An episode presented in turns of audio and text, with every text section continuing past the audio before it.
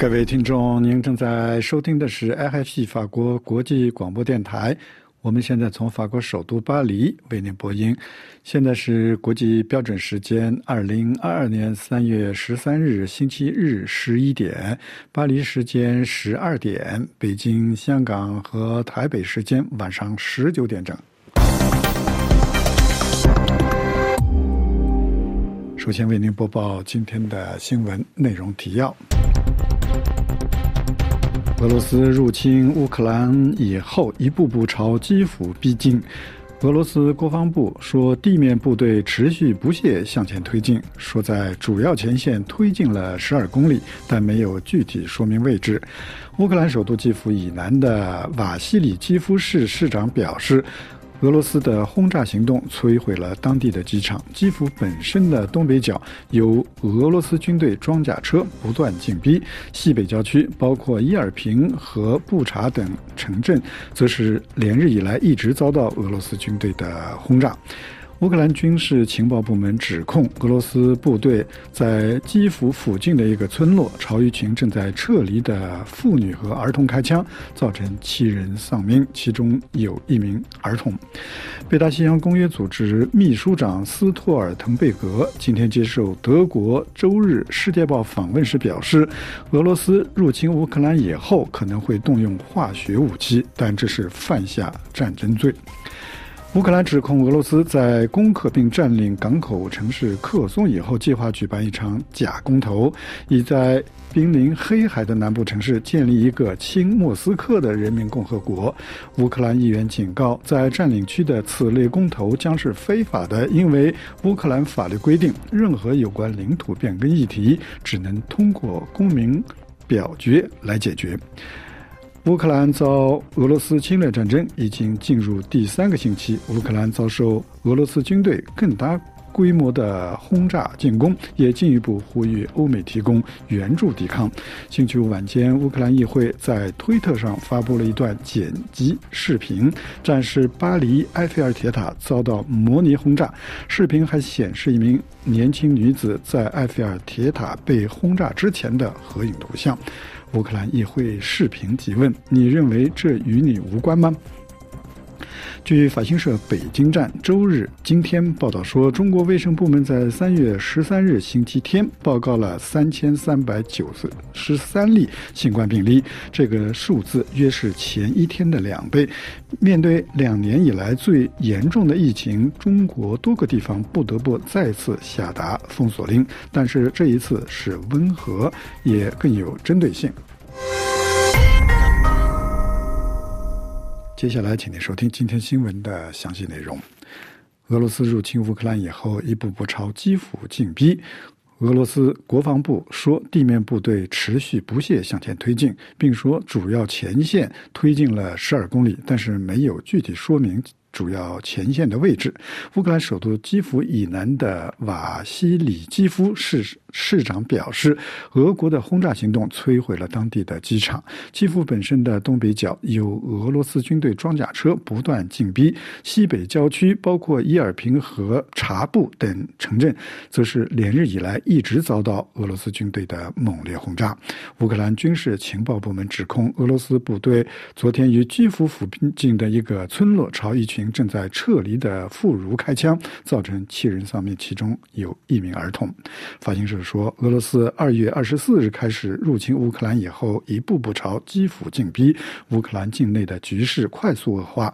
联合国警告，俄罗斯军队锁定乌克兰平民的行为可能构成战争罪。在莫斯科，俄国国防部形容地面部队持续不懈地向前推进，并说在主要前线。推进了十二公里，但是没有具体说明位置。国防部说，乌东亲俄分离主义者已经挺进到了人口十万的北顿内茨克市。乌克兰首都基辅以南的瓦西里基夫市市长说，俄国的轰炸行动摧毁了当地的机场。法国总统马克龙和德国总理肖尔茨星期六再次通过电话敦促俄国总统普京停战，但是没有结果。普京并没有显示停战的意愿与迹象。乌克兰指控俄罗斯。攻克并占领港口城市。克松以后，计划举办一场假公投，意在濒临黑海的南部城市建立一个亲莫斯科的人民共和国。乌克兰议员警告，在占领区的此类公投将是非法的，因为乌克兰法律规定，任何有关领土变更议题只能通过全民公投来解决。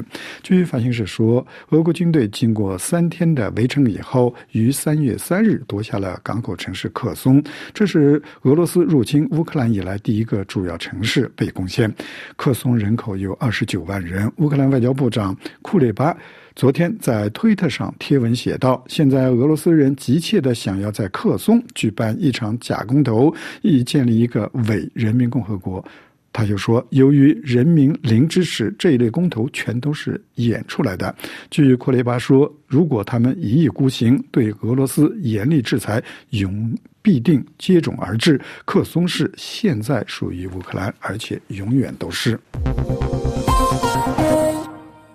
北大西洋公约组织秘书长斯托尔滕贝格接受德国星期天《世界报》访问时表示，俄罗斯入侵乌克兰以后可能会动用化学武器，这是犯下战争罪。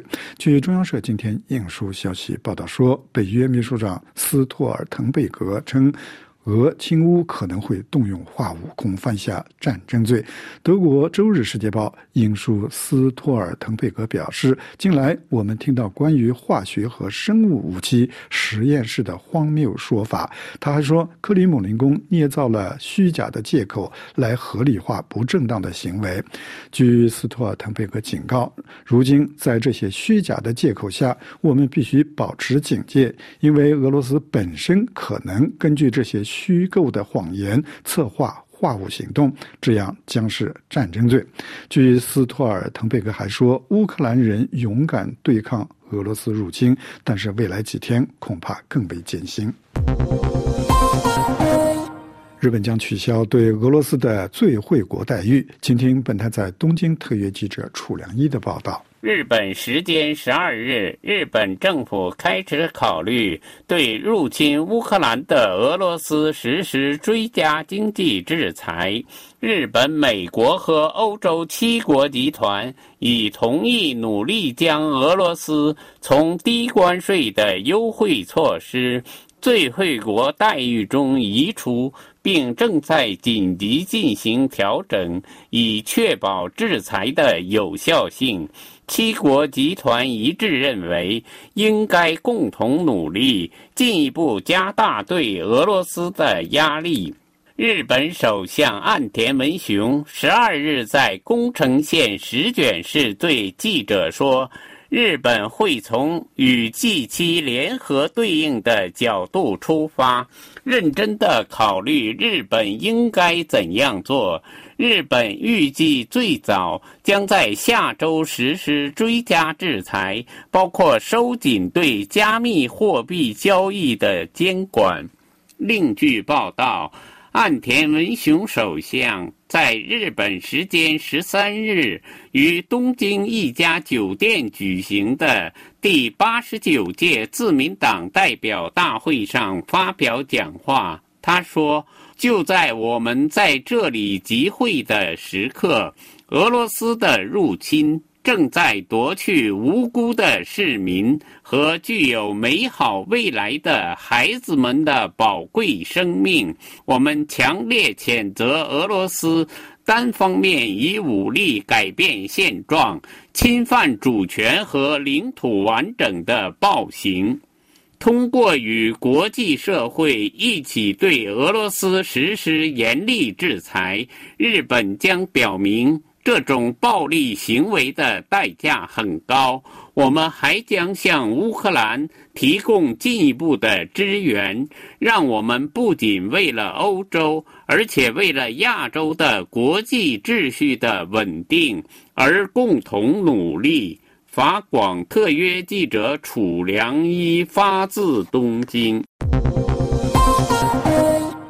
据法新社北京站今天报道说，中国卫生部门在三月十三日星期天今天报告了三千三百九十三例新冠病例，这个数字约是前一天的两倍。面对两年以来最严重的疫情，中国多地不得不再次下达封锁令，但是这一次更加温和，也更有针对性。请听本台记者倪楠的进一步报道。目前，中国有十九个省正在与奥密克戎和德尔塔变种做斗争。中国全国范围内的病例激增，导致上海和东北几个城市下达了限制令。法新社北京站周日引述一名中国官员的话称，吉林市已经部分封锁，涉及数百个街区；而与朝鲜接壤的近七十万人口的延吉市则被完全封锁。吉林省卫健委官员当天承认，到目前为止，地方政府的新冠病毒应对措施一直以来有。有所欠缺。他在政府新闻发布会上表示说，部分地区的应急机制不够健全，对奥密克戎变种的特性认识不足，判断不准确。根据吉林政府的说法，当地居民已经完成了六轮大规模新冠检测。星期天，该市报告新增五百多例奥密克戎感染病例。临近的长春市人口约九百万，周五已经宣布进行封锁。吉林省的四平和敦化等较小城市于周四和周五也相继被封锁。据中国官方媒体报道，吉林市长和长春市卫健委负责人周六已经被免职，这显示出地方政府在遏制病毒上面临着一种政治上的紧迫性。自2019年底首次报告出现新冠病毒以来，中国一直保持严格的零新冠政策，通过迅速封锁城市、下达旅行限制和大规模测试来维持这一政策。但病毒变种的无症状和快速蔓延特性导致了疫情的新爆发，这正在挑战中国的零新冠政策。随着社会上已经出现对严厉防疫措施的厌倦情绪，例如“只要不得新冠而死，怎么死都可以”这样的调侃的出现。官员当中也出现了敦促采取更加温和、更有针对性措施的呼声。而经济学家也警告说，严厉的防疫措施正在损害中国的经济。去年年底，西安的一千三百万名民众被封锁了多个星期。相比之下，今年二月以来，中国不同地区的对疫情的反应普遍更加温和、更有针对性。上海政府宣布暂时封。封锁个别学校、企业、餐馆和商场，而不是进行大规模隔离。与此同时，中国卫生部门周五宣布将引入快速抗原测试，人们可以在网上或药店购买，供诊所和普通市民进行自我检测。法新社分析认为，尽管核酸检测仍然将是主要的检测方法，但此举表明中国政府似乎已经预见到官方防疫努力将不足以抵抗疫情来袭。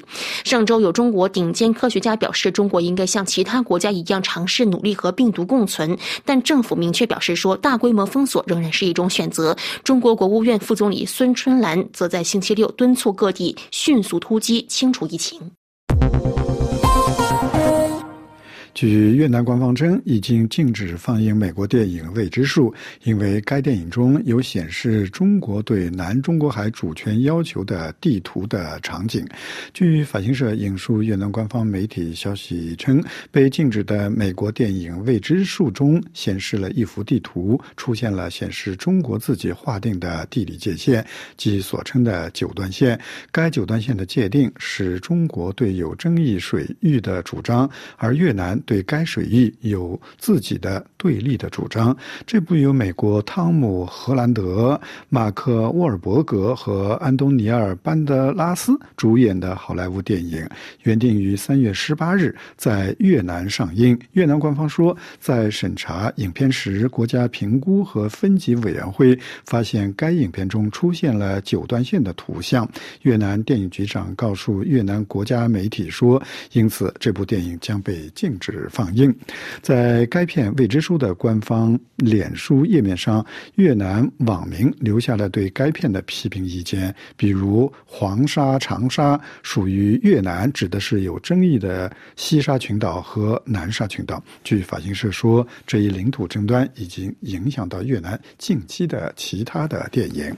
中国国务院总理李克强十一日在中国人大会议闭幕后的记者会中说：“今年是本届政府的最。”后一年也是他担任总理的最后一年，虽然还有一年时间，但李克强接班人属谁问题已经引起了关切。中央社今天报道称，李克强接班人变量之中又有变量。新闻节目播送完了。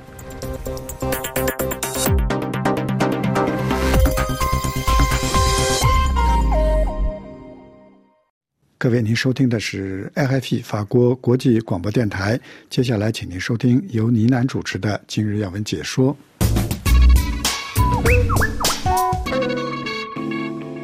各位好，欢迎收听今天的要闻解说，我是倪楠。俄罗斯和乌克兰的战争已经进入到了第三个星期，超过两百五十万名乌克兰难民逃离家园。乌克兰总统弗拉基米尔·泽连斯基本周六晚上向全国发表讲话时指出，俄罗斯正在试图在乌克兰建立新的伪共和国，以进一步分裂乌克兰领土。今年二月份全面入侵乌克兰之前，俄罗斯已经对顿涅茨克人民共和国和卢甘斯克人民共和国做了官方承认。莫斯科当时表示，俄罗斯将为这两个共和国提供保护，并敦促乌克兰政府也承认这两个共和国的独立性。时隔不久，乌克兰一些其他地区也面临着极为类似的境遇。泽连斯基呼吁乌克兰，包括目前被俄军占领的、拥有二十九万人口的赫尔松等城市，不要重蹈顿涅茨克和卢甘斯克的覆辙。他指出，赫尔松地区的侵略者正在试图再一次成立伪共和国，重蹈此前顿涅茨克和卢甘斯克的悲惨经历。他说，俄军正在对赫尔松等地方领导人进行敲诈，试图向代表们施压，找人对他们行贿。不过，赫尔松市议会成员在这个星期六拒绝了建立新的伪共和国的计划。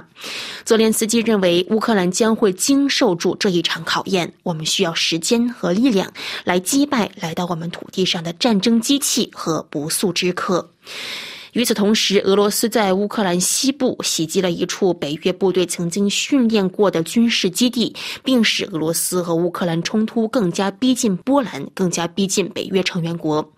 乌克兰方面表示，超过三十枚巡航导弹向位于西部的城市利沃夫西北三十公里处的该军事基地发射，造成至少九人死亡，五十七人受伤。值得注意的是，俄军从战争二月二十四日打响以来，从没有对乌克兰实施如此深入西部的重要军事打击。虽然这一军事基地目前的用途仍然不明朗，但前一天，一名俄罗斯高级外交官表示说，莫斯科曾经警告美国，说俄罗斯将把外国向乌克兰运送的军事装备视为合法的攻击目标。利沃夫州的州长马克西姆科奇茨基三月十三日表示，今天利沃夫地区遭到了导弹袭击。来自俄罗斯萨拉托夫的飞机起飞后，在没有飞入乌克兰领土领空的情况下，从作战航线上发动了针对乌克兰的袭击。根据初步统计，三十多枚被发射的导弹当中，部分导弹被击落，但是亚沃里夫训练场仍然遭到了攻击。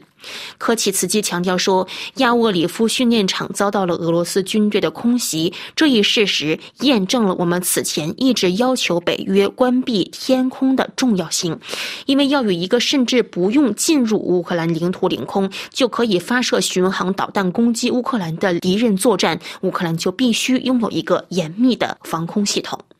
利沃夫军事基地遭到袭击的前一天，俄罗斯还轰炸了乌克兰多个城市，袭击了南部的人口四十三万的港口城市马里乌波尔。占领马里乌波尔和其他的亚速海港口，对于普京来说具有重要的战略意义，因为这些港口城市可以帮助俄罗斯建立一条通往其占领的克里米亚的陆上走廊。马里乌波尔市政府表示，死亡人数从战争打响开始算起，已经超过了一千五百人。集中的火力让该地市民获取食物或者疏散逃离变得异常困难。不断的炮火甚至一度让当地的人们无法集中去埋葬死者。医生无国界组织也表示，马里乌波尔的一些居民已经因为缺乏药物而死亡。俄罗斯通讯社星期六援引米金采夫将军的话称，莫斯科承认乌克兰某些城市的局势已经达到了灾难性的程度，但是俄罗斯军方指责乌克兰的民族主义者损毁居民区、破坏基础设施建设、剥夺平民的逃生路线和基本的生存资源。而在首都基辅，俄罗斯部队准备发动新一轮的攻击，乌军则承诺进行无情的防御战。泽连斯基表示，俄罗斯需要对基辅这座城市进行地毯式轰炸，并杀死其居民，才能够去占领它。好了，以上是今天的要闻解说，我是倪楠，感谢收听。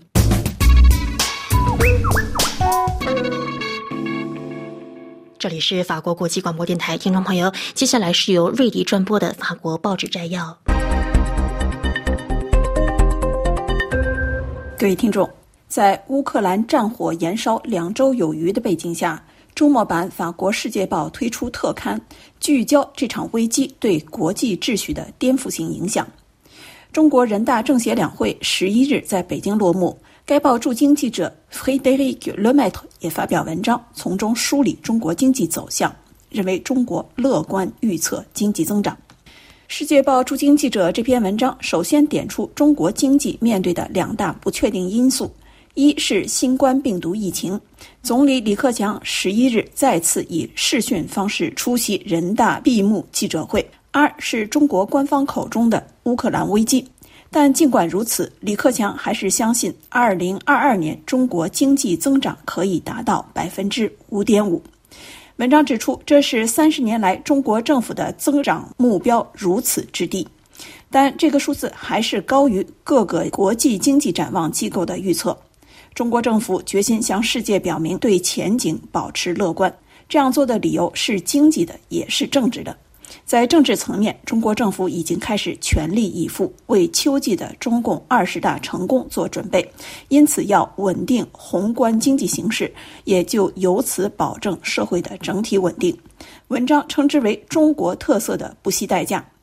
法国总统马克龙在新冠疫情期间曾多次使用“不惜代价”一词，表达政府尽全力控制疫情对国民健康以及经济生活的冲击的决心。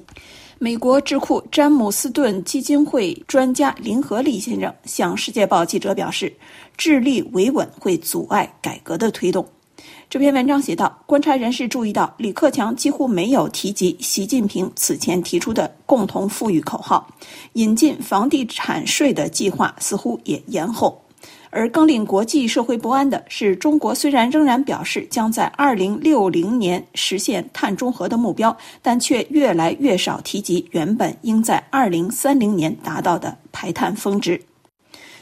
俄罗斯入侵乌克兰正颠覆世界地缘政治版图。《世界报》记者西利·戈夫曼呢发表长篇分析文章，综述这场战争对二战后的世界格局的影响。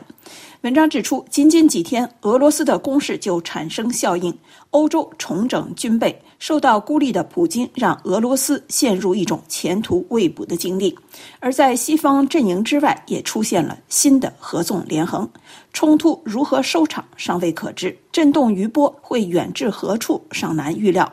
但作者认为，其效应已经可以与2001年的911恐怖袭击，甚至1989年的柏林墙倒塌相提并论。德国总理肖尔茨和法国总统马克龙所说的新世纪，终结了随苏联解体开始的后冷战时代。但是，二十世纪的冷战尚有两个超级大国避免直接交锋的规则。而普京完全无所顾忌，破坏了这些规则。为防止任何反战的声音，普京在国内的镇压越来越严厉，正将俄罗斯变成一座监狱，知识精英想尽办法逃亡。为阻止高层出现不同的声音，普京两次向数百万电视观众展示了一个独裁政权的运作模式。他身边那些最密切的合作者也因此成为入侵乌克兰战争的帮凶，与普京的命运绑在一起。文章指出，这是在重返苏联模式，但不再有政治局可以推翻头号人物的机制。普京为执政到二零三六年做好了一切准备，但如果他真想这样做，那意味着他得在地堡里度过很多年。这篇文章综述连日来规模空前的各种制裁措施。欧洲的迅速觉醒，北约组织的重新振奋，也分析了美国战略的失误以及核武战略的新局面。文章特别分析了中国以及亚洲在这场危机中的反应。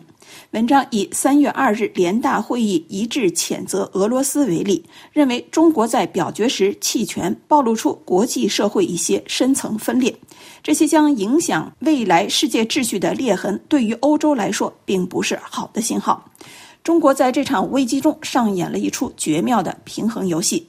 西方的制裁、俄罗斯与欧洲经济脱钩以及全球化碎片化，从逻辑上讲都将促进中俄友好。这篇文章引述美国哥伦比亚大学能源问题专家指出，从中期来看，乌克兰危机对世界石油和天然气市场的影响，在很大程度上取决于中俄两国的合作。文章就此写道：“中国手上因此有了更多的牌，这是这次地缘政治较量的终极考验。”以上是《世界报》摘要。这里是法国国际广播电台，听众朋友，接下来是由江峰转播的曼谷专栏，一起来关注泰国观点：俄罗斯和乌克兰战后，美国仍将主导世界。听众朋友，俄罗斯和乌克兰之间的战争局势持续了半个月，双方谈判始终未获得实质性进展。泰国学者分析指出，俄乌局势的背后各自牵扯着大国利益的较量。俄罗斯总统普京有意重新塑造新的世界秩序，反而将主动权交到了美国手中。围绕当今如火如荼的俄乌战争局势，泰国研究委员会泰中战略研究中心前主任陈安近日发表专题文章，标题为《普京有意重塑世界秩序，反被美国请君入瓮》。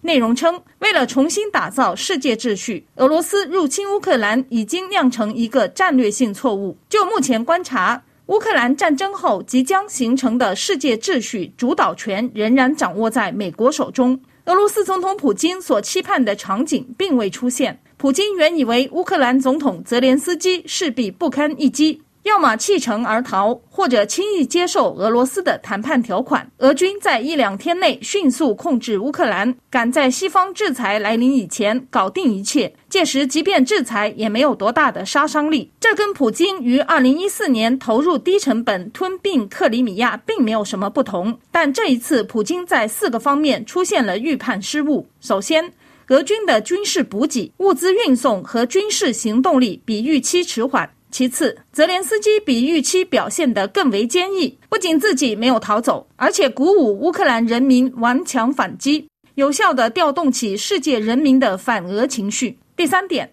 美国和西方国家的结盟关系比想象中更为坚实，在联手针对俄罗斯祭出最严厉的制裁措施后，导致俄罗斯经济受到重创。第四点，普京忽视了这是网络信息时代的第一场现代战争。一旦战争事态拖延，舆论战场就有了在网络发酵的空间和机会。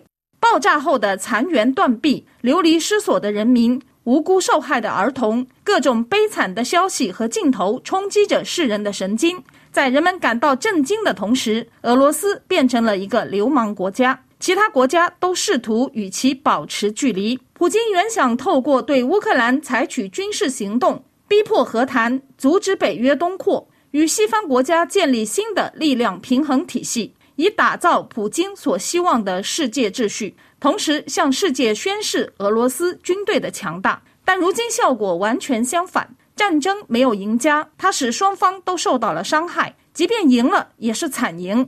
事实上，受益的往往是第三方，正是美国、俄罗斯的头号敌人和对手。美国总统拜登自上任以来，设定了三个对外战略目标。第一，强化北约及其西方盟国的凝聚力，击破北约组织松散分裂的批评言论，改变以前西方盟友出于各自的利益而私下跟中国合作，并且高度依赖俄罗斯能源的现状。第二，华盛顿有意集中力量对付中国，同时削弱中国盟友的力量，试图斩断日益密切的中俄和中欧等区域性合作关系。第三，美国有必要维护美元霸权。作为世界主要货币的美元，此前不断受到欧元、人民币和加密货币的挑战。遗憾的是，普京鲁莽进攻乌克兰，这场战争在上述三个方面都将世界的重心推向了美国，给原本处在疲弱颓势的华盛顿提供了一个强势回归的机会，得以继续整顿世界秩序，重拾西方国家乃至全球盟友对美国的信心。此外，乌克兰战争不仅造成乌克兰和俄罗斯双方蒙受损失，欧洲同样遭到重创。当前，俄罗斯别无选择，只能更多的依赖中国，而欧洲则越来越依赖美国，因为它不再能够与俄罗斯和中国轻松的交往。于是乎，俄罗斯依附中国，欧洲则依附美国。就战略角度而言，这场战争对俄罗斯和欧洲来说都是一场灾难。美国到目前为止受到的伤害最小，美军毫发无损，美元地位增强，美国军工企业收获满满，甚至可以说，美国还是这场冲突的最大受益者，得以重新掌握国际战略优势。然而，美国过去和未来所面临的风险就是核战争。试想，乌克兰战争倘若旷日持久，代价也是非常高昂的。像俄罗斯这样的核超级大国会自己倒下吗？疑惑是，如果俄罗斯制造冲突升级，将战火延烧到俄罗斯与北约国家之间，是将美国拖上战场。届时，世界格局又将呈现另一番模样。曼谷江峰，法国国际广播电台中文部撰稿。这里是法国国际广播电台，听众朋友，在我们本次的节目继续进行之前，起来回顾一下今天的新闻内容提要。俄罗斯军队逼近基辅，乌克兰人道主义状况快速恶化。乌克兰方面指控俄罗斯拟在赫尔松举办独立公投，建立新的伪共和国。北约秘书长警告称，俄罗斯入侵乌克兰可能会动用化学武器。英国首相约翰逊在北约和远征军联合部队之间促进合作抗俄。日本将取消对俄罗斯的最惠国待遇。推特、脸书等多个社交平台上出现大量的评论，介绍中。中国对乌克兰战争的立场。中国爆发两年以来最为严重的新冠疫情，挑战着零新冠政策，防疫方式也出现变化。李克强即将卸任，谁是接班人引发猜想。拒绝九段线，越南禁放美国电影未知数。这里是法国国际广播电台，听众朋友，接下来是由桑宇转播的微言微语，一起来关注帝国复兴梦碎，丧钟为谁而鸣？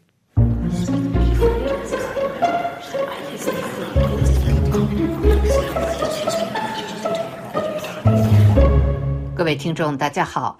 随着俄乌战事的推进，中国网民的挺俄挺乌之争从谁是谁非的表层探讨推向纵深。许多人开始从俄乌民族历史的演进及现代文明发展走向未来愿景去思考这场战争。人们的思考也从普京强人政治及同类型所谓怀揣民族复兴大梦的政治强人给人类带来无尽灾难的角度推进思考。一篇题为“无论战事结果如何，普京都在事与愿违的意义上改变了世界”的网文这样写道：“事实上，现在乌克兰战事在军事上的结果已经不重要。无论军事上的结局是什么，其影响都将会差不多。这种影响可以概括为一句话：普京在事与愿违的意义上改变了世界。说的具体一点，四句话。”第一，帝国梦碎，俄罗斯在世界舞台中心消失；第二，国际秩序失去三角稳定性，我们少了一个战略缓冲；第三，世界反俄大联盟形成，世界秩序再次重构；第四，大脱钩开始，世界产业链重组。开战前后，一直有人在论证俄罗斯出兵的合理性。俄罗斯有对自己的安全关切，没错；俄罗斯想维持自己的大国地位，没错；一个国家想在周边地区保持自己的影响力，没错。那问题在什么地方呢？在实现这些目标的方式上，是用了一种过时的方式来实现这些目标。在当今时代，被人们认同的办法是经济的纽带，是价值观的凝聚力，而俄罗斯用的是过时的帝国模式。这种方式注定了最后的结局。这里关键是有关国家与民族及世界秩序的想象。在传统时代，我们曾经有一种天下观，既只看重藩属是否归顺，而轻视疆土划分。俄国关于世界的想象，则更强调地缘、民族和历史的因素。历史上的疆界在哪里？你是不是属于我？我们是不是一个民族？苏联时期的有限主权论也基于此。你作为一个国家是有主权的，但主权是有限的。由此就演绎出，你乌克兰作为东斯拉夫三国之一，必须服从于俄罗斯的安全。这就是俄罗斯理直气壮出兵并控制乌克兰的理念基础。然而，现在世界已经进入了民族国家时代，民族国家的主权和边界是神圣的。也就是说，帝国模式已经不能为当今的世界所接受。这就决定了世界对这场战争的态度，决定了俄罗斯在世界上的处境。正是在这个背景下，战争的消耗、国际的制裁、战事结束后世界对俄罗斯的警惕，都注定了俄罗斯未来的命运。国际秩序失去三角稳定性，我们失去一个战略缓冲。我们一定要意识到，中美对抗是当今世界唯一的主轴，没有第二个。这是一场长期的终极对抗。从根本上说，这种对抗源于关于人类与世界的不同愿景。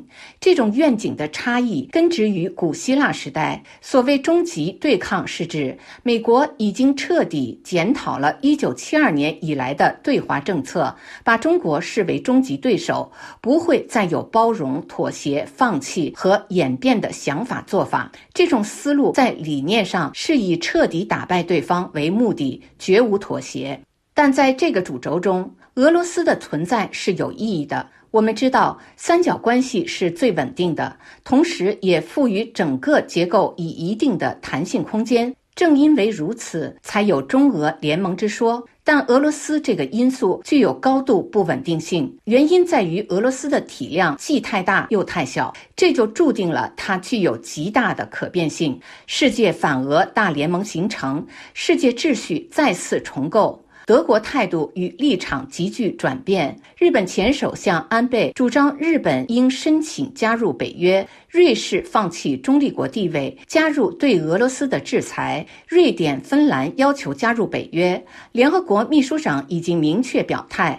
大部分国家对俄罗斯纷纷进行谴责并加入制裁，世界许多地方爆发民众抗议俄罗斯的游行示威，甚至在俄罗斯国内也有强烈的反战声音。这些动向意味着什么？啊一个反俄大联盟有可能形成，这是在冷战结束后没有过的现象。大脱钩开启，世界产业链重组。目前世界的稳定性是建立在三重依赖的基础上的：欧洲对俄罗斯的能源依赖，西方对中国市场的依赖，中俄对西方科技和高端设备的依赖。这也是当今世界冲突中弹性或投鼠忌器的地方。未来世界的产业链重组将围绕这三个方面进行。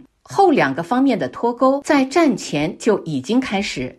美国和西方在努力摆脱对中国市场和供应链的依赖，而这次战争之后，反思和调整的重点将是西方对俄罗斯的能源依赖。新能源的发展也许将进入新天地，俄罗斯的能源将逐步失去战略意义。以上是今天的微言微语，我是桑宇。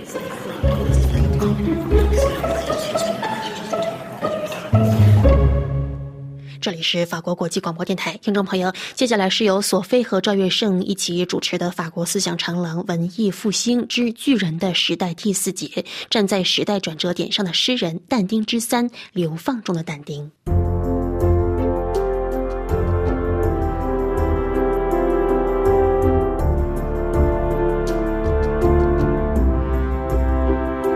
各位听友好，一三零二年，但丁被佛罗伦萨市政议会宣判流放，到一三二一年他去世，十九年都在流放当中。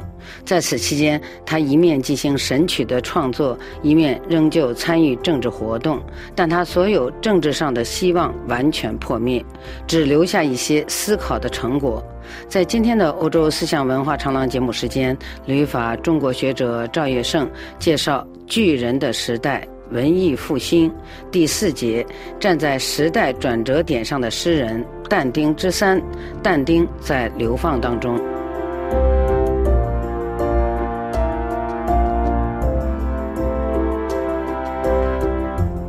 赵先生您好。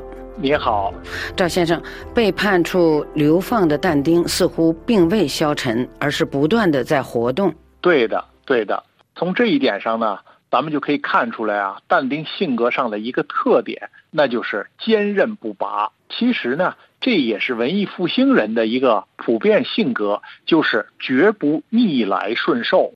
研究文艺复兴的大权威布克哈特曾经总结过，他认为啊，文艺复兴时代的人已从沉思的人变成实践的人。但丁在流亡期间呢，对当时意大利各城市国家的政治现状做了认真的反思。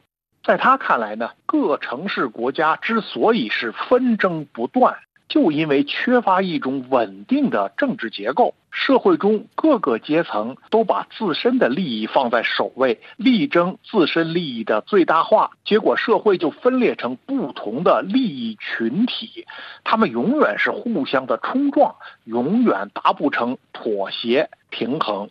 那么，但丁他就把这种政治清明的希望呢，寄托在一个最高权威身上，由他来充当社会的调解人和组织者。他把自己的这套政治理想呢，就整理成《帝制论》这么一部书，系统的去表达他的政治理想。其实他的这个理想啊，就是古罗马帝国。在当时王权与神权的斗争中，但丁提出一种调和理论。他说：“耶稣基督早已阐明了世界的秩序，那就是上帝的归上帝，凯撒的归凯撒。这个秩序是最合理。教会执掌神权，他负责人的灵魂得救；帝王执掌事权，他负责治理邦国。”帝国的混乱，城市国家内部纷争不断，全因为人他不遵守这个秩序，神权与王权互争互斗。而实际上，古罗马帝国的权威并不来自教会，而是来自有奥古斯都这样伟大的君王的统治。看来，但丁的思想有所转变，他从前是倾向圭尔夫党的呀。对呀。这个转变就来自他对教皇普尼法斯的反感。这位教皇呢，他是坚决站在黑党一边的，但丁却因为与白党的关系呢而被放逐。这位普尼法斯啊，是个极狂妄自大的人。他宣称罗马教皇上帝的全权代理人，奉命审判活人和死人，拥有人间和天上的一切权利，统治所有的国王和国家。那么但丁呢？他曾经是作为佛罗伦萨市政议会代表团的代表去教皇驻地阿纳尼呢。他和这个普法尼斯见过一面。他本来是去请求教皇不要让法国的查理进入佛罗伦萨。当然，教会就没有理会但丁的请求。而在但丁回到佛罗伦萨之后，就遭到流放的判决。但丁知道啊。判决的主谋就是普尼法斯，所以他在审曲中啊就说：“这个计谋已经议定，在那个每天都买卖基督的地方，策划此事的人来把它执行。”他说的呢就是普尼法斯。普尼法斯一三零九年去世，但定此时正在意大利各地流浪，他在维罗纳、帕多瓦、乌尔比诺、博洛尼亚到处栖居。可是，在一三零六年，他有一个重要的举动，他坐进了博洛尼亚大学的课堂，哎，开始学哲学，并且动手写一部哲学著作《宴饮篇》。这年呢，他是四十二岁。一三零八年，神圣罗马帝国又有了一位新皇帝，他就是德意志卢森堡家族的亨利，人称亨利七世。他的出现呢，让但丁重新燃起希望，因为这位亨利七世曾经表示呢，要让意大利各个城邦和解，而这正是但丁在《帝制论》一书中表达的思想。所以呢，萨尔瓦托雷利说，但丁不仅在《帝制论》中，还在当时没有完成但已经在意大利各地传开的《神曲》中。大家赞扬的帝国理想，现在又被亨利的远征复活了。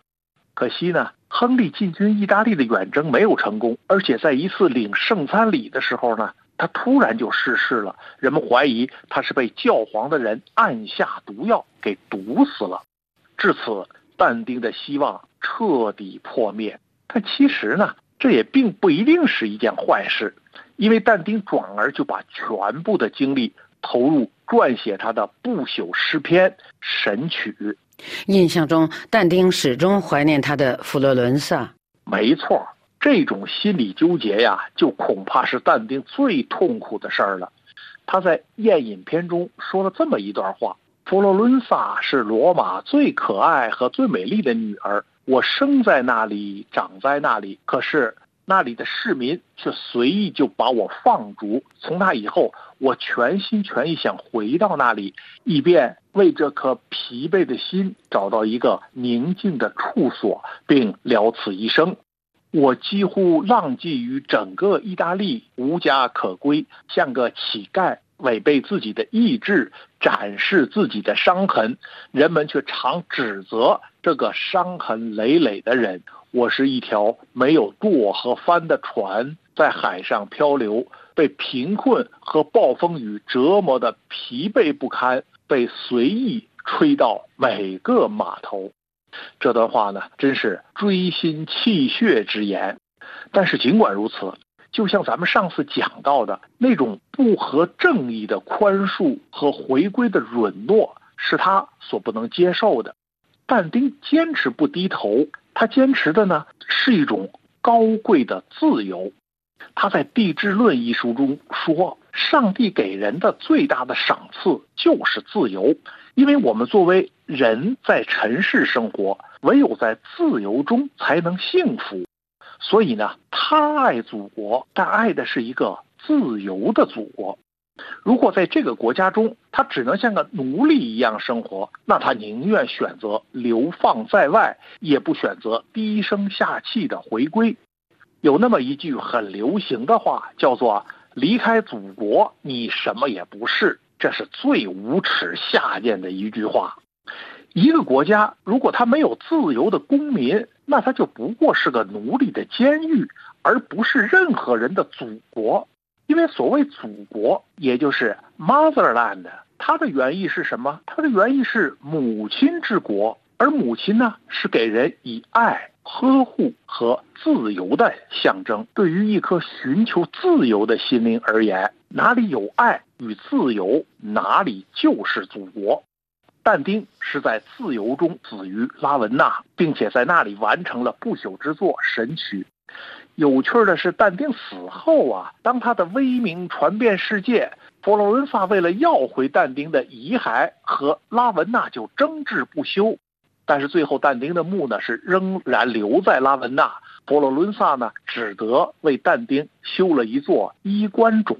有关但丁的肖像，似乎也有很多的争论。是的，最早记述但丁的相貌的呢是薄伽丘，他写的《但丁传》中呢描述了但丁的容貌。他说他是中等身材，成年时走路呢稍许有些驼背。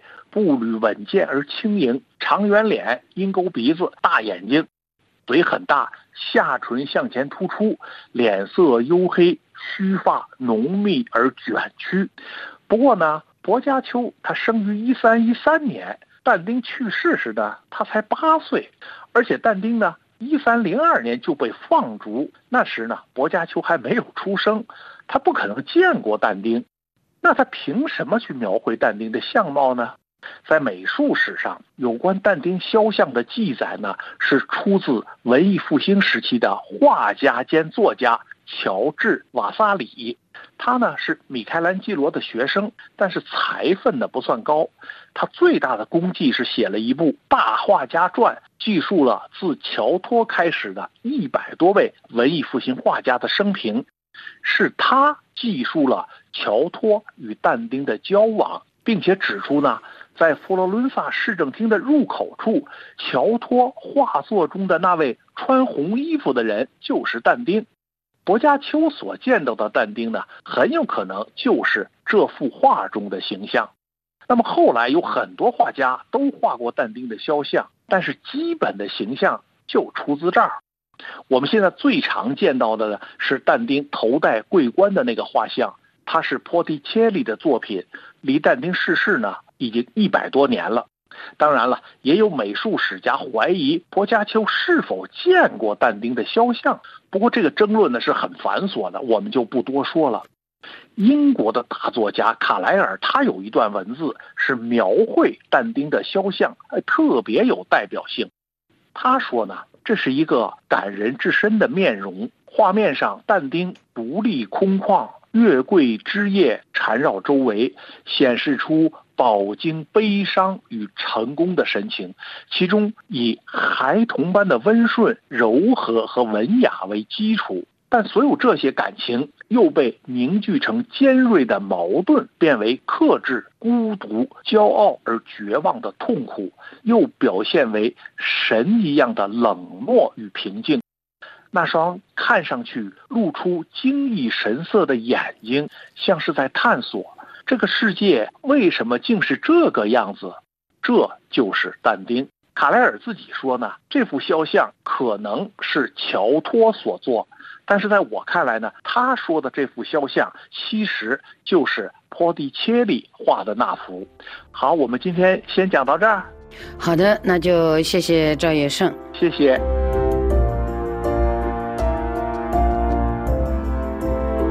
各位听友，以上您听到的是赵业胜的《巨人的时代：文艺复兴》第四节，站在时代转折点上的诗人但丁之三。但丁在流放中。本次欧洲思想文化长廊节目由索菲主持，感谢法伯利斯的技术制作和各位的收听。下次欧洲思想文化长廊节目时间，我们再会。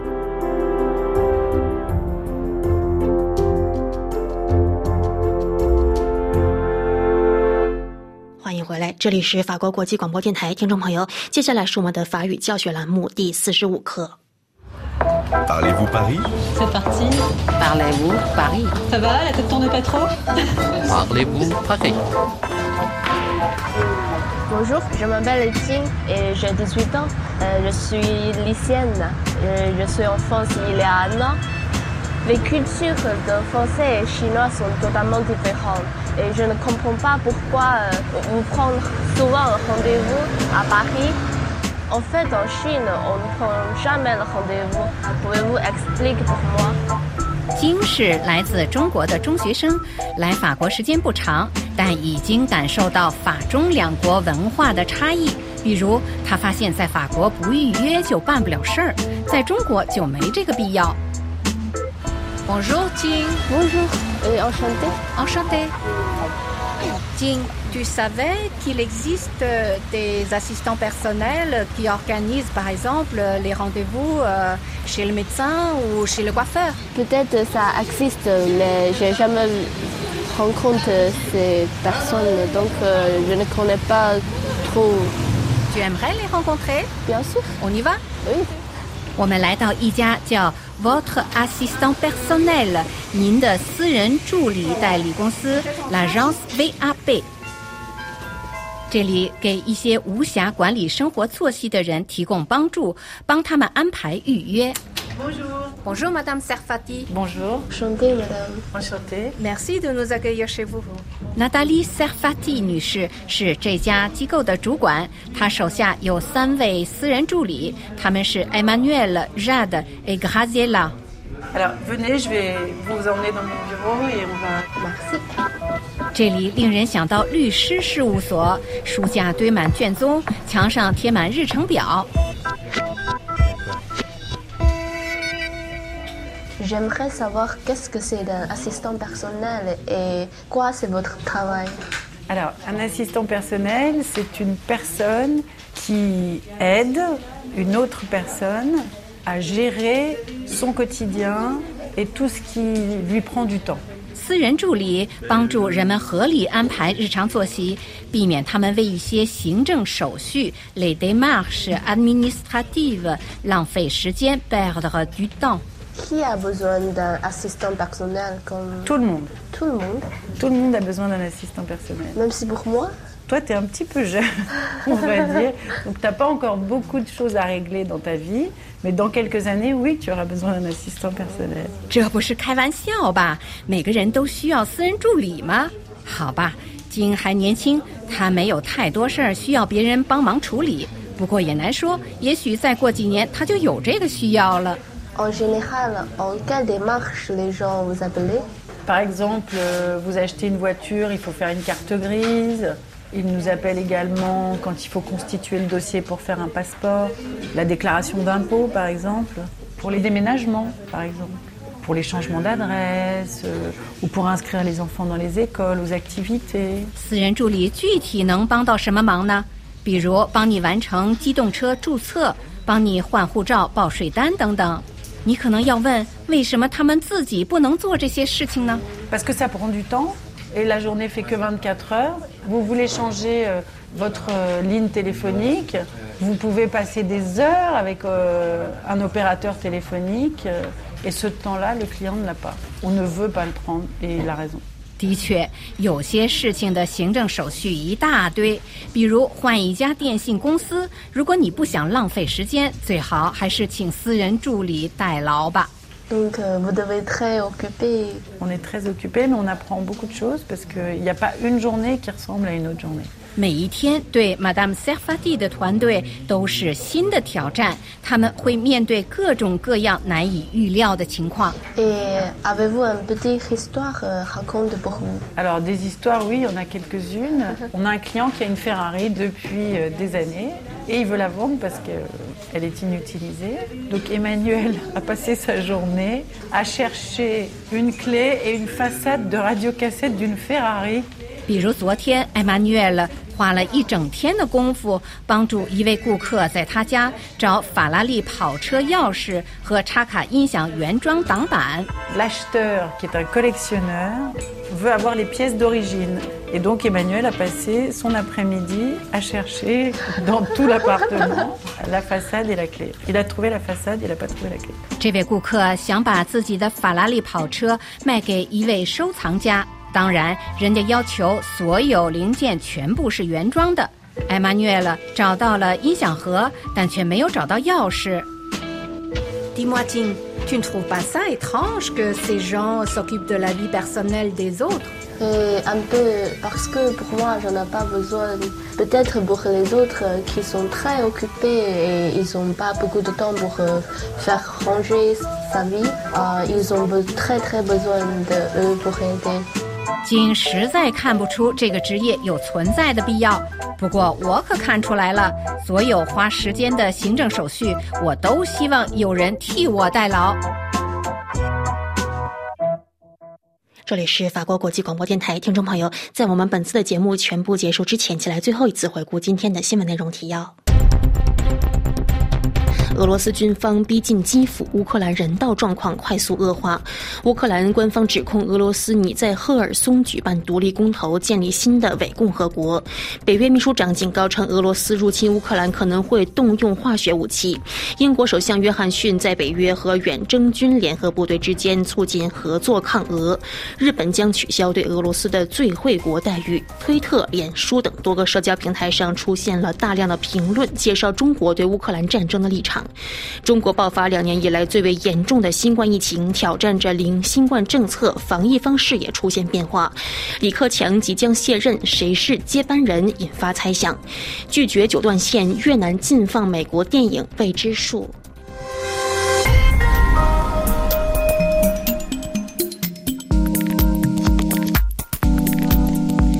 各位听众朋友，我们在莫扎特的魔笛声中又到了说再见的时候。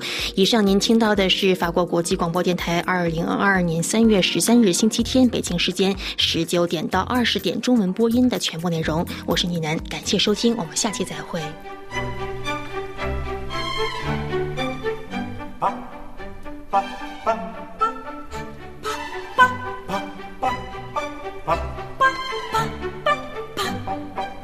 Willst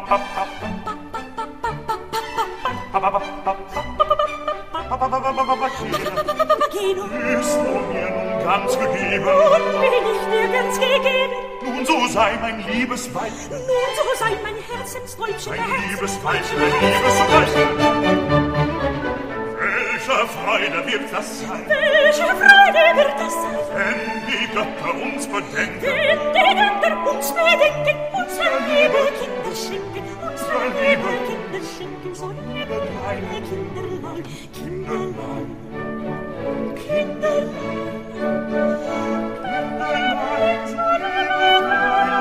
Kinderlein. Erst einen kleinen Papageno, dann einen kleinen Papageno, dann wieder einen Papageno, dann wieder einen Papageno, Papageno, Papageno, Papageno, Papageno, Papageno, Papageno, Papageno,